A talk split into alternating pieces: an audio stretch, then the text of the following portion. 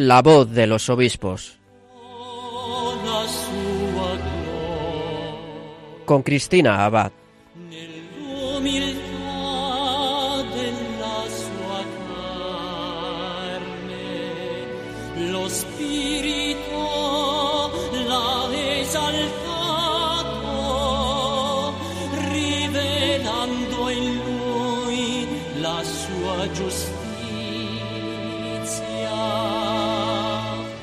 Muy buenas noches, querida familia de Radio María. Un saludo de quien les habla, Cristina Abad, ya de vuelta en nuestro programa de la voz de los obispos. Espero que hayan descansado durante el mes de agosto y que los que hayan podido hayan disfrutado también de vacaciones.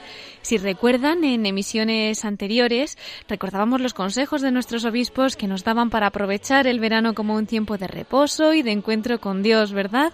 Entre otras cosas, nos hablaban de redescubrir en la naturaleza la belleza de la creación, seleccionar buenas lecturas que nutran el alma o realizar, ¿por qué no?, alguna peregrinación que siempre es fuente de bendiciones.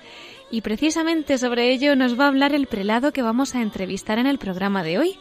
Les anuncio que él es el obispo de Tarrasa, Monseñor José Ángel Saiz Meneses, quien ha acompañado una peregrinación de 200 jóvenes al santuario de Fátima, aprovechando la ocasión del centenario de las apariciones de la Virgen María a los tres pastorcitos que este santuario mariano está celebrando. De manera que esta noche tenemos la oportunidad de viajar espiritualmente a Fátima a través de nuestras ondas, porque Monseñor Saiz Meneses nos va a recordar el mensaje de la Madre de Dios, que no solo fue para los tres pastorcitos, sino para todos nosotros, para que podamos vivir cada uno desde nuestras casas, desde nuestro trabajo, desde el hospital, desde la cárcel, en fin, desde donde estemos, porque la Virgen lo que quiere es que seamos santos, ¿a que sí? Bueno, pues hoy tendremos esa oportunidad de profundizar en este camino al cielo que siempre es mucho mejor con María. Enseguida nos lo contará el obispo de Tarrasa.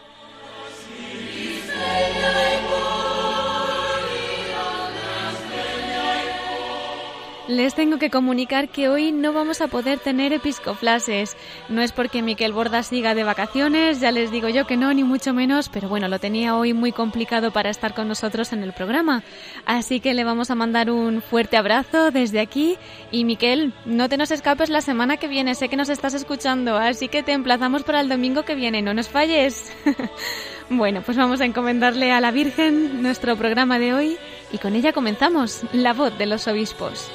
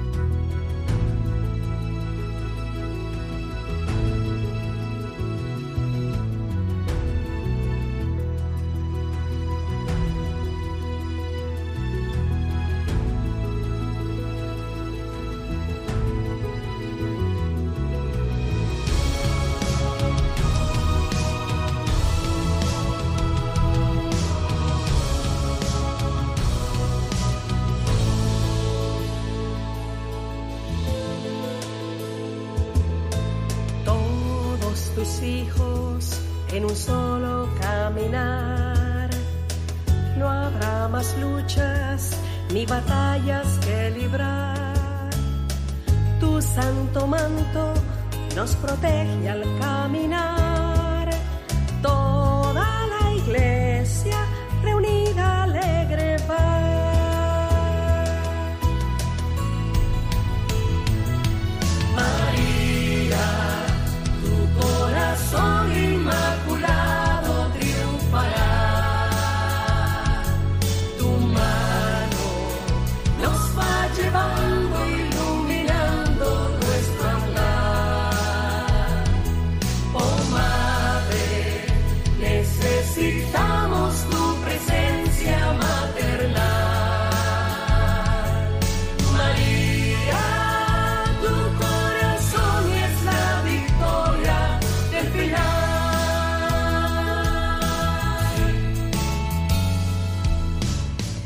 Bueno, queridos oyentes, con este himno del centenario de Fátima nos vamos poniendo un poquito en situación.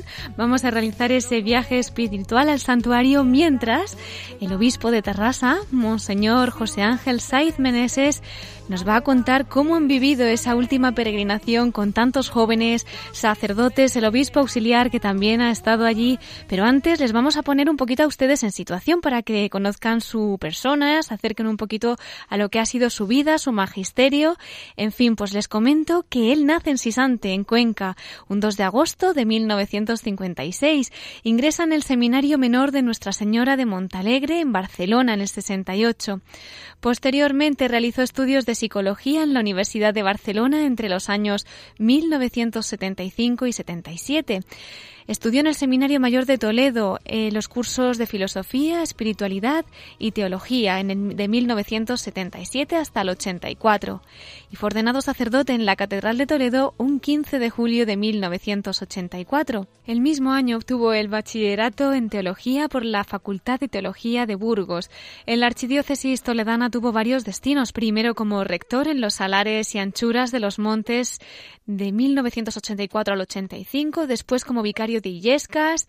El curso de 1985 al 86 fue capellán soldado en el Hospital de Valladolid. Entre otros servicios realizados en Toledo fue también conciliario de zona de los equipos de Nuestra Señora, conciliario de zona del movimiento de maestros y profesores cristianos y profesor de religión en la escuela de FP La Sagra de Illescas. En 1989 regresó a Barcelona y fue nombrado vicario en la parroquia de Sant Andreu del Palomar. En 1992 fue párroco de la Iglesia de la Virgen del Rosario en Cerdañola y responsable de la pastoral universitaria en la Universidad Autónoma de Barcelona. También el mismo año, en el 92, fue nombrado responsable del Servicio de Asistencia y Formación Religiosa de la Universidad Autónoma de Barcelona y responsable también del Centro Cristiano de Universitarios de Cernayola del Vallés. En el 95 fue nombrado conciliario diocesano del movimiento Cursillos de Cristiandad, obtuvo la licenciatura en la Facultad de Teología de Cataluña en el 93 y en la misma Facultad de Teología ha realizado los cursos del doctorado. El 6 de mayo del 2000 fue nombrado secretario general y canciller del Arzobispado de Barcelona y el 10 de abril del 2001 fue miembro del Colegio de Consultores de la misma archidiócesis. El 30 de octubre del 2001 fue nombrado obispo auxiliar de Barcelona y consagrado el 15 de diciembre del mismo año en la catedral. El 15 de junio de 2004 fue nombrado primer obispo de la nueva diócesis erigida en Tarrasa y administrador apostólico de la archidiócesis de Barcelona y de la nueva diócesis de San Feliu de Llobregat. El 25 de julio tomó solemne posesión en la catedral basílica del Santo Espíritu en Tarrasa. En la Conferencia Episcopal Española ha sido responsable del Departamento de Juventud de la Comisión de Apostolado Seglar. Como tal, coordinó el encuentro del Papa Juan Pablo II con los jóvenes en Cuatro Vientos, que muchos recordarán aquí en Madrid durante esa visita del Pontífice a España los días 3 y 4 de mayo del 2003. También ha sido miembro de la Comisión de Vida Consagrada y de la Comisión de Catequesis y Enseñanza. Ha sido también presidente de la Comisión de Seminarios y Universidades. Actualmente es miembro de la Comisión Episcopal de Apostolado Seglar y de la Comisión Episcopal de Pastoral. Es además el conciliario nacional de cursillos de cristiandad y el responsable de pastoral penitenciaria. Bueno, pues vamos a darle la bienvenida al obispo de Tarrasa, Monseñor José Ángel Saiz Meneses. Muy buenas noches, don José Ángel. Buenas noches a todos. Muchísimas gracias por acompañarnos esta noche. Comenzamos el mes de septiembre y me imagino que no hace tanto que han llegado de Fátima, así que vendrán pues con las pilas puestas, ¿verdad?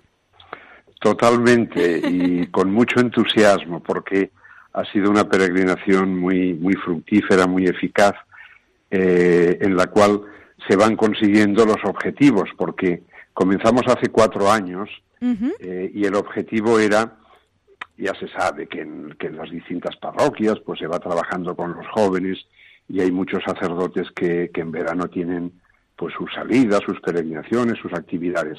Pero yo tenía mucho interés en que en el verano tuviéramos como una, una actividad diocesana de verano para los jóvenes, una peregrinación en la cual pudiesen coincidir pues jóvenes de las distintas parroquias de la diócesis, de los arciprestazgos, porque eso serviría para ir compactando un poquito la diócesis en, en este tramo de la pastoral juvenil, también para que haya un contacto más directo con los sacerdotes y también con el, con el obispo y, y el obispo auxiliar.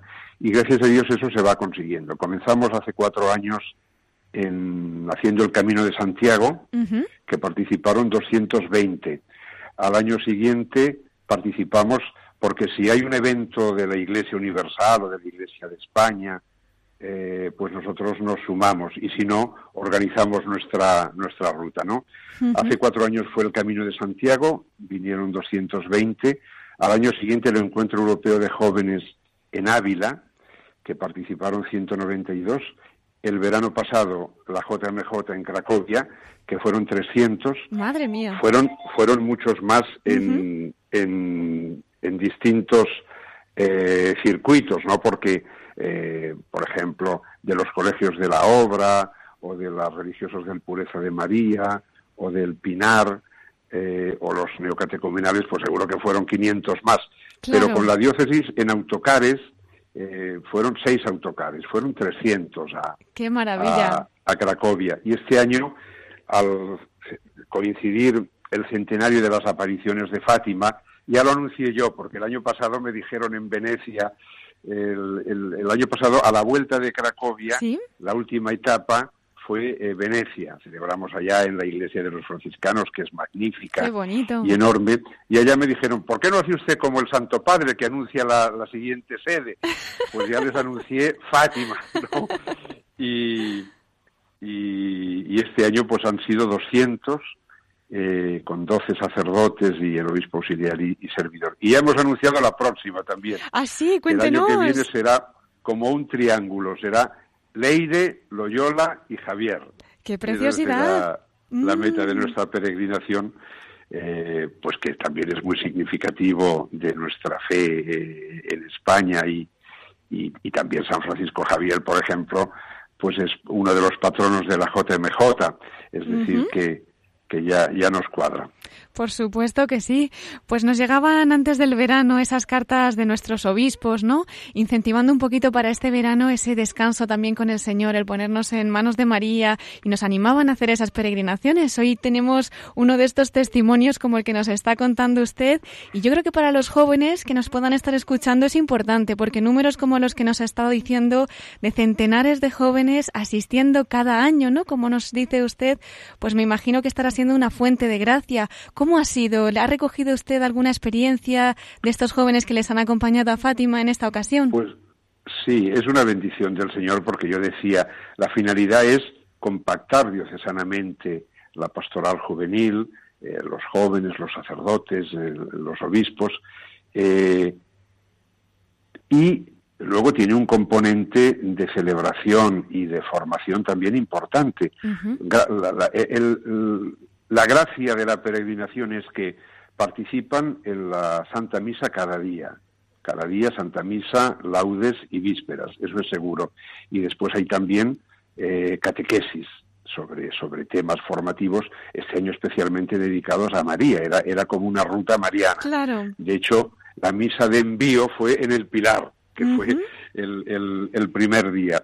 Y lo bueno es que eh, teniendo pues, Santa Misa, laudes, vísperas, oración, catequesis, eh, también tienen mucho tiempo de actividades y de convivencias y de visita de lugares de lugares importantes, pues por ejemplo eh, el Pilar de Zaragoza, la Catedral de Segovia donde celebramos, eh, la Catedral de Ciudad Rodrigo, Lisboa, en Fátima, que fueron tres días intensos, y a la vuelta Guadalupe, Toledo y, y acabamos pasando por mi pueblo. Eso fue una sorpresa ¿Ah, sí? que me dieron porque yo pensaba que pasaríamos desde Toledo, Valencia y ya Tarrasa.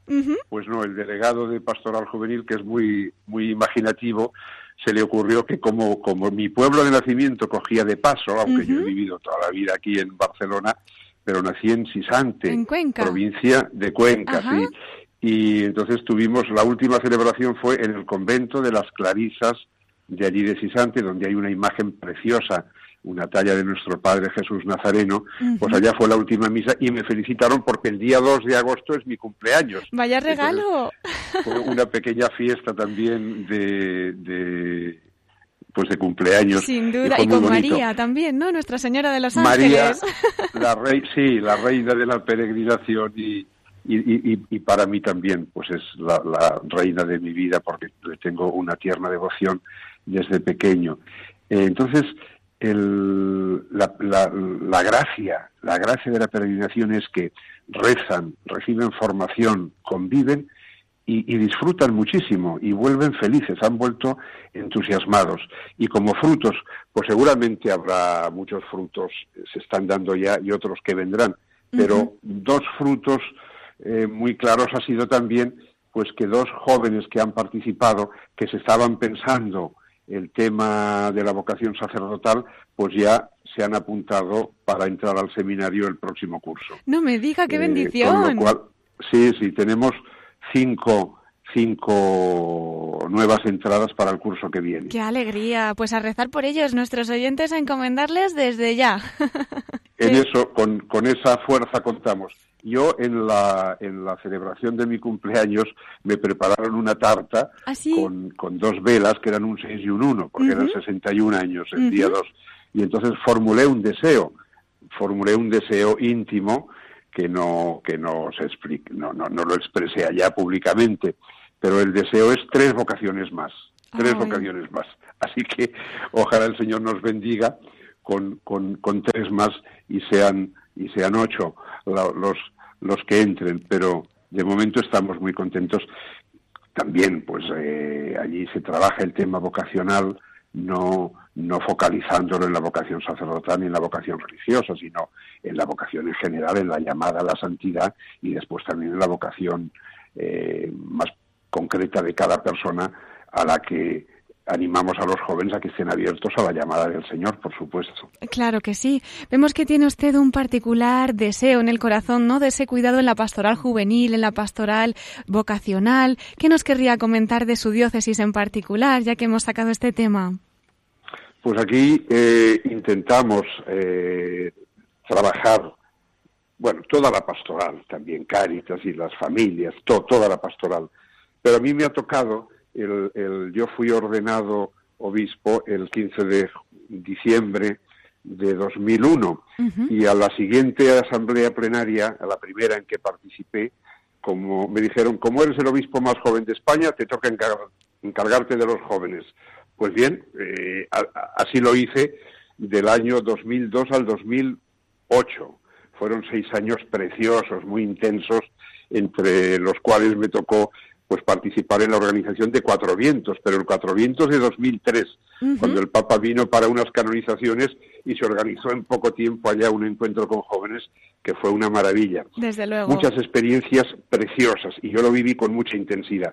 Y después, el año 2008, los hermanos en el episcopado me eligieron eh, presidente de la Comisión de Seminarios y Universidades, que he estado del 8 al 14, dos trienios también. Con lo cual, digamos, eh, del año 2 al 8, pastoral juvenil con mucha intensidad, del 8 al 14, formación de futuros sacerdotes y pastoral vocacional con mucha intensidad. Por lo tanto, son de esas inquietudes que yo llevo siempre y que recuerdo que cuando en la toma de posesión como obispo de Tarrasa, eh, que fue el 25 de julio de 2004, pues entre las prioridades que yo señalé para el futuro estaban la pastoral juvenil y la pastoral vocacional. Aquí en la diócesis, pues intentamos cuidarlo al máximo.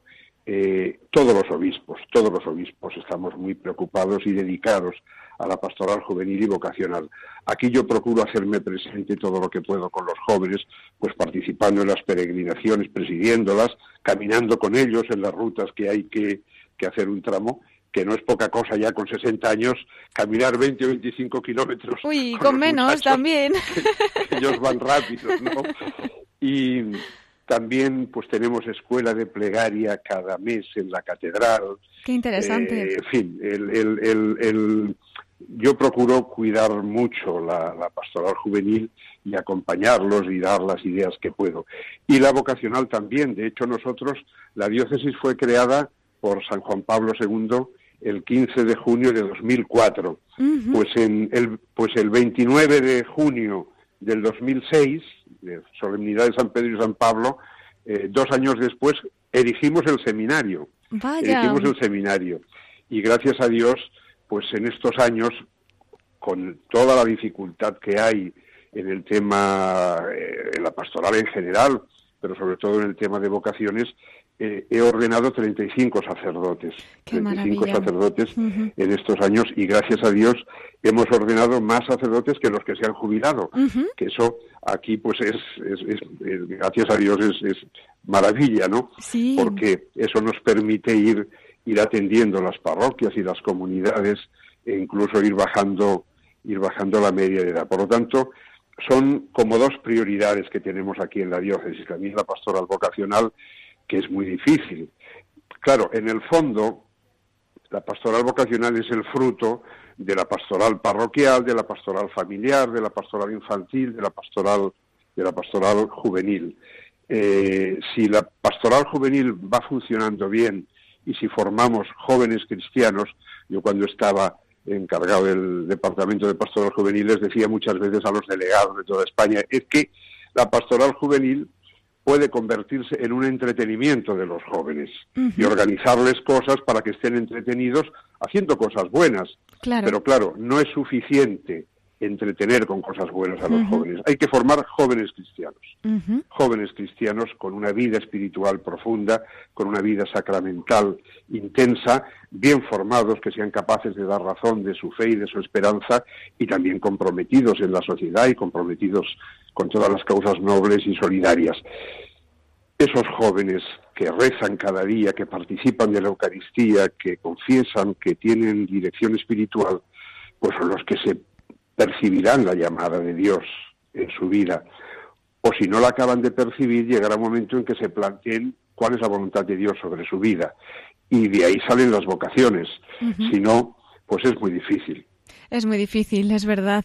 Y con lo que nos está contando, pues se ven ya, a veces no merecemos verlo, pero bueno, el Señor lo permite, pues ver a veces estos frutos, ¿no? De esa siembra que se ha hecho desde el corazón y acompañados desde el cielo.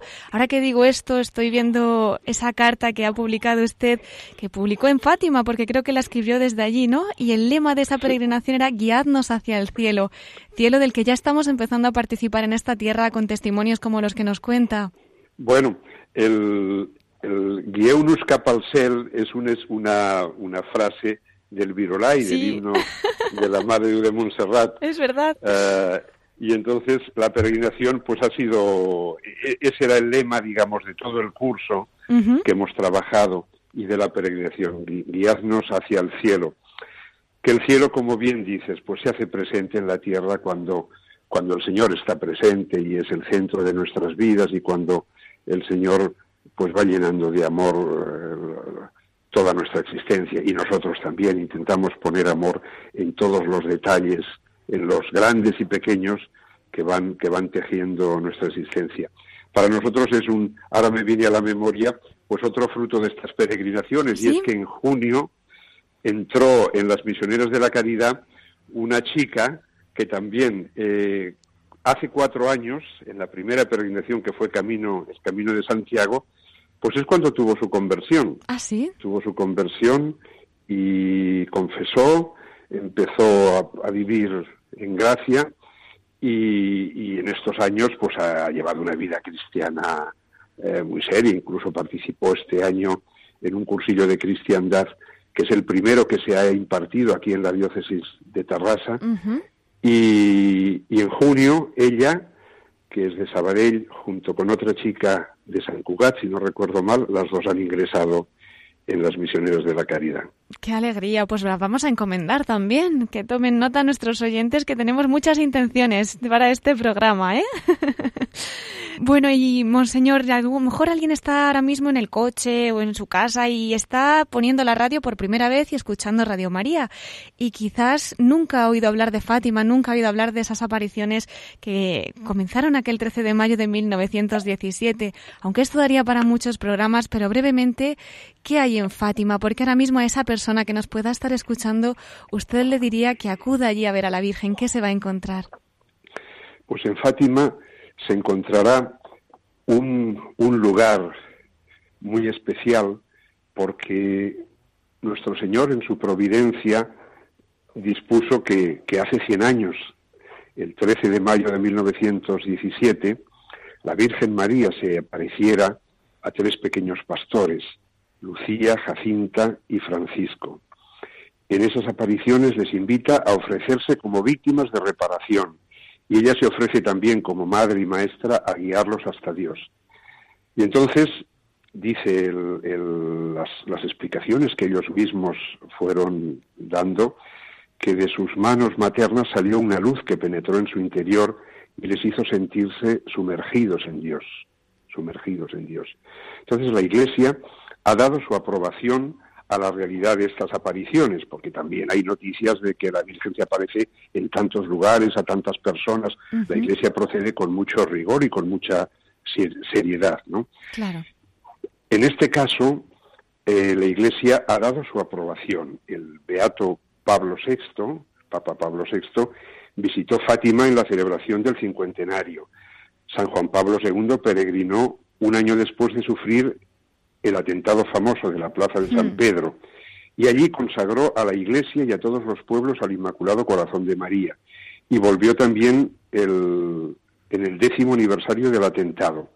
Y una tercera visita, el 13 de mayo del año 2000, en esa ocasión beatificó a Francisco y Jacinta, y que son los dos pastores pequeños que recibieron las apariciones, y asistió Sor Lucía, que es la única de los tres que, que vivía, y una multitud de peregrinos. El Papa Benedicto XVI también visitó Fátima el 13 de mayo del 2010 y consagró a la Virgen especialmente a todos los sacerdotes de la Iglesia, porque aquel era el año sacerdotal.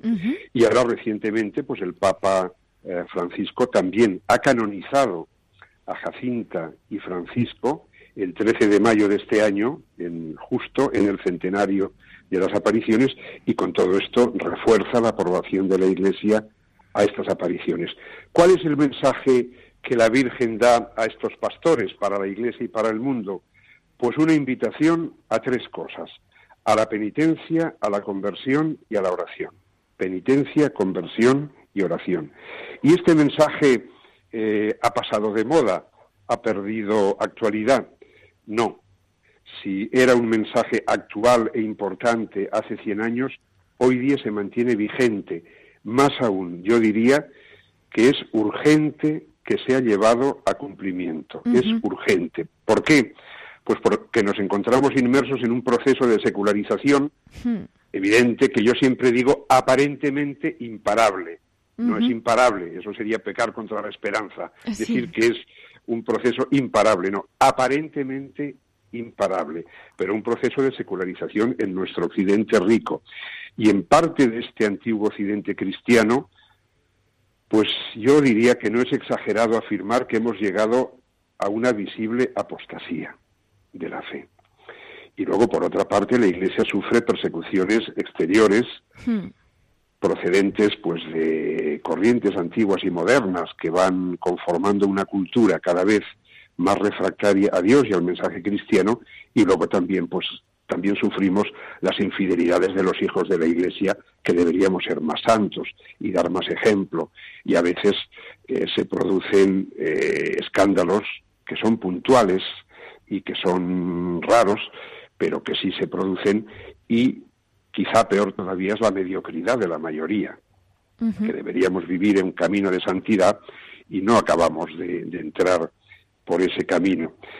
Por eso, este mensaje de Fátima es urgente llevarlo a la práctica, llevarlo a cumplimiento. Penitencia, conversión y oración. Ese es el buen camino, aunque a veces nos cueste mantener el rumbo o superar las tentaciones que se hacen presentes. Toda nuestra vida debe ser un camino de renovación, de crecimiento, de inmersión en Cristo, un proceso constante de transformación interior y de progreso en el conocimiento y en el amor del Señor. Es preciso que se reavive la gracia de Dios en nuestro corazón para que podamos pasar de muerte a vida, de oscuridad a luz, de hipocresía a verdad, de discordias y divisiones a la unidad. María, María, Madre de Dios y Madre nuestra, Nuestra Señora de Fátima, nos sigue llamando hoy con renovado amor a la conversión, a la oración y a la penitencia. Por eso es importante en este año que el que pueda hacer una peregrinación física y material se acerque a Fátima y el que no pueda acercarse materialmente, que haga una peregrinación espiritual para poner a los pies de María nuestro gozo, nuestra esperanza, nuestro trabajo, nuestro sufrimiento y para pedir también por la conversión de cada uno de nosotros y la conversión del mundo. Pues acogemos esas palabras porque es verdad con María, pues todo todo eso saldrá adelante y confiemos que de su mano pues nos vaya ayudando, ¿no? Yo creo que hay unas palabras de la Virgen allí en Fátima que nos reconfortan mucho ante esta realidad que muy bien nos ha explicitado usted, ¿no? Y es que dice al final mi inmaculado corazón triunfará. Triunfará. ¿Qué nos quiere decir la Virgen con eso, monseñor?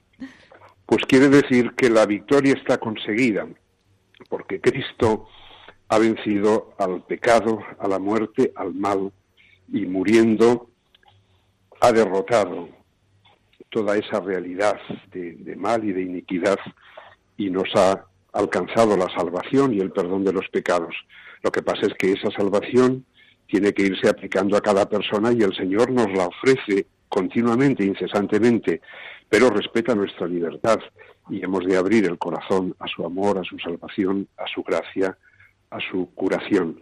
La victoria está alcanzada por Cristo con la colaboración de María, que es la nueva Eva que colabora con el nuevo Adán, que es Cristo, en la, en la regeneración del mundo, de la humanidad.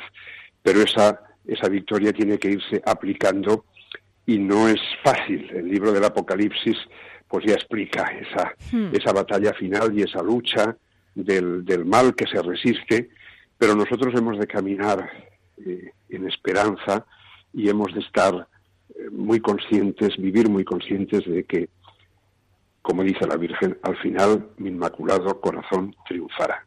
La victoria de Cristo está alcanzada con la colaboración de María, nuestra Madre y Maestra, el regalo último y más precioso que Jesús nos da en la cruz antes de morir y en esa confianza nosotros caminamos, aunque a veces nos toque sufrir por las propias fragilidades o por las persecuciones externas, pero siempre de la mano de María y con ella unidos a Jesús hasta el final. Unidos a Jesús y con María, claro que sí. Bueno, no quería perder oportunidad de anunciar, creo que tienen otra próxima peregrinación, esta vez para adultos, y es en noviembre, ¿no? Podemos también decirlo por si alguien ya quiere ir pensándolo y encomendándolo. Sí, sí, será en noviembre a Fátima.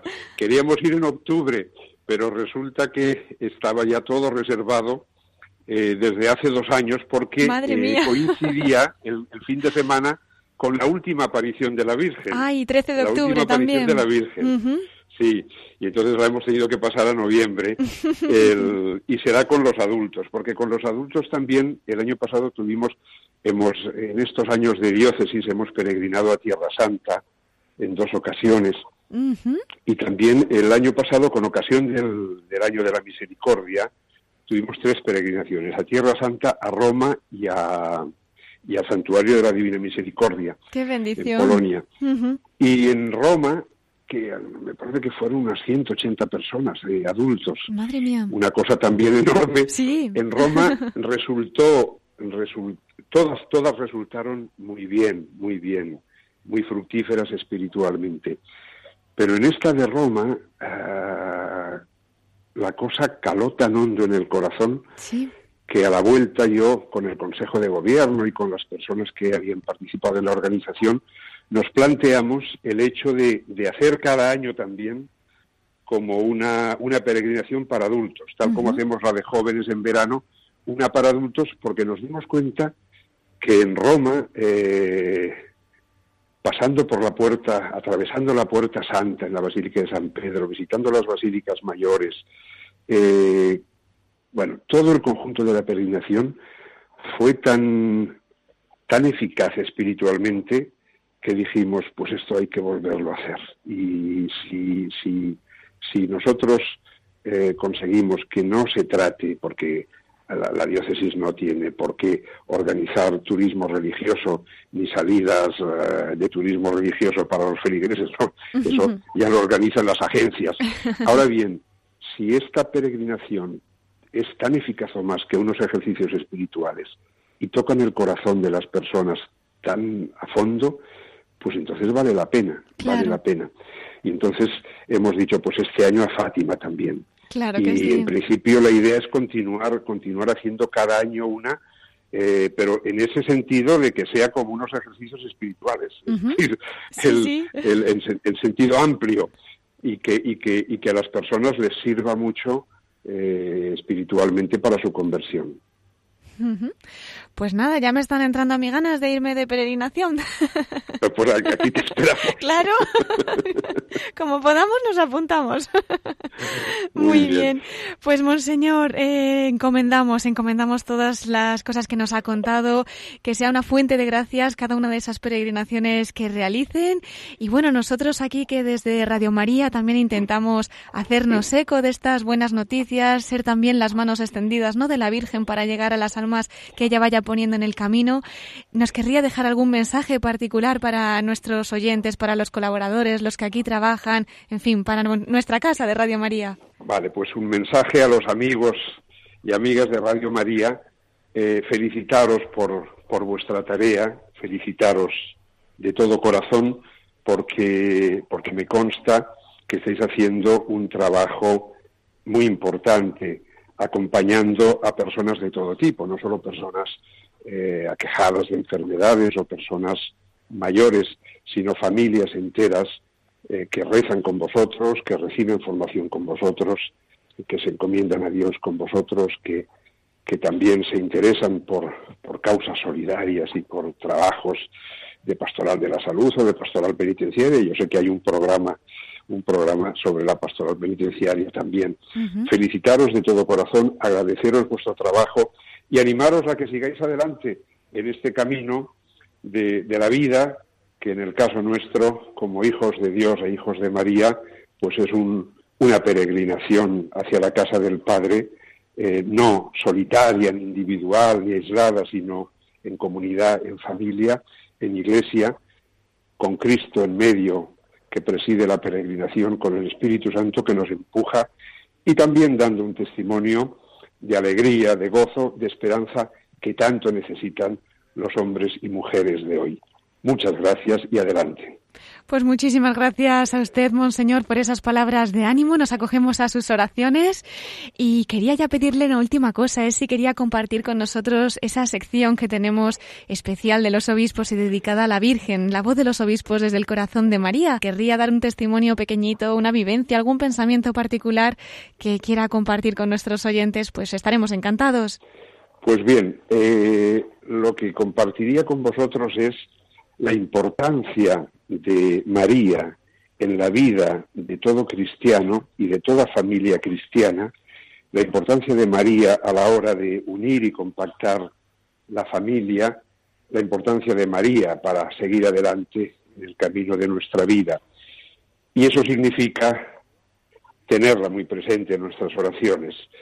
Yo, como episodio, me viene a la memoria cuando en casa siendo yo muy pequeño, yo soy el pequeño de cuatro hermanos, pues en mi casa por la noche después de cenar eh, era habitual el rezo del Santo Rosario, el rezo del Santo Rosario, con lo cual yo de pequeñito, como un niño pequeño se le queda todo grabado en la memoria, antes de saber leer y escribir, me sabía las letanías de memoria ah, y, los, y los misterios, incluso si mi madre, que es quien, quien lo dirigía, se equivocaba en alguna letanía, yo se lo decía y no le gustaba, y no le gustaba.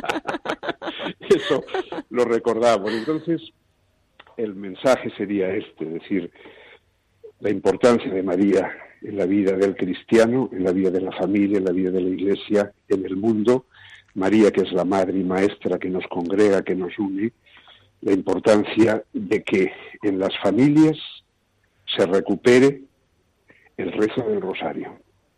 Ya sé que esto es pedir casi un milagro en los tiempos que corren, porque aquí, eh, si antiguamente después de cenar había diálogo familiar, había rezo del rosario o lectura de, la historia sagrada, ahora cada uno se va a su ordenador a navegar, a navegar.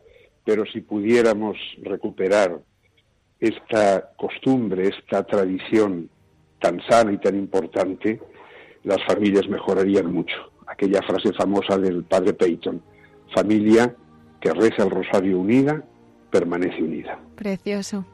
Precioso. Pues vamos a navegar nosotros también en el corazón de María y con el rosario, ¿no? Exacto.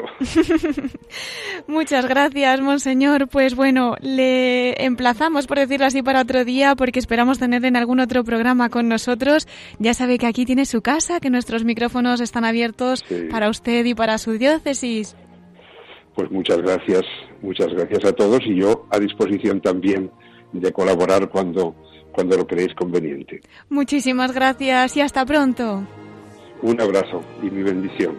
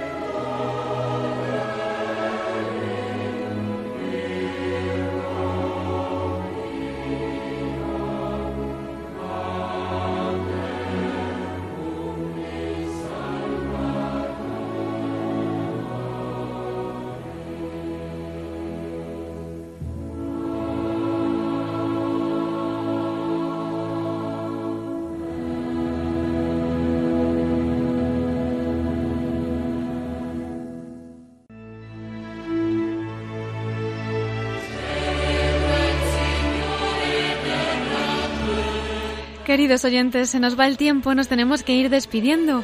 Como siempre, les recuerdo que tenemos un correo electrónico al que pueden escribirnos y consultar cualquier duda, darnos ideas, en fin, lo que necesiten pueden escribir a la voz de los obispos radiomaria.es. Si prefieren hacerlo por correo postal, también nos llegan sus cartas a Paseo de Lanceros número 2, planta primera 28024, Madrid.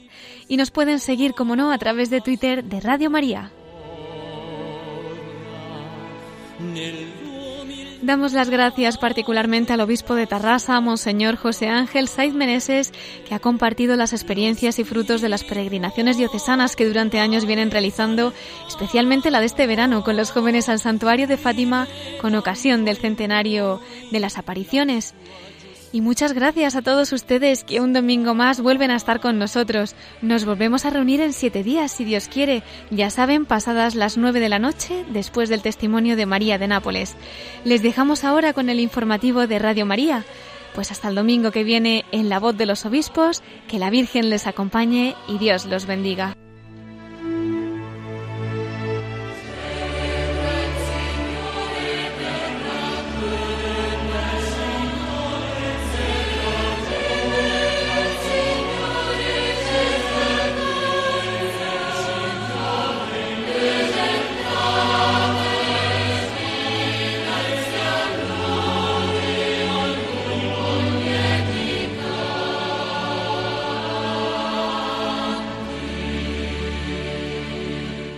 Han escuchado la voz de los obispos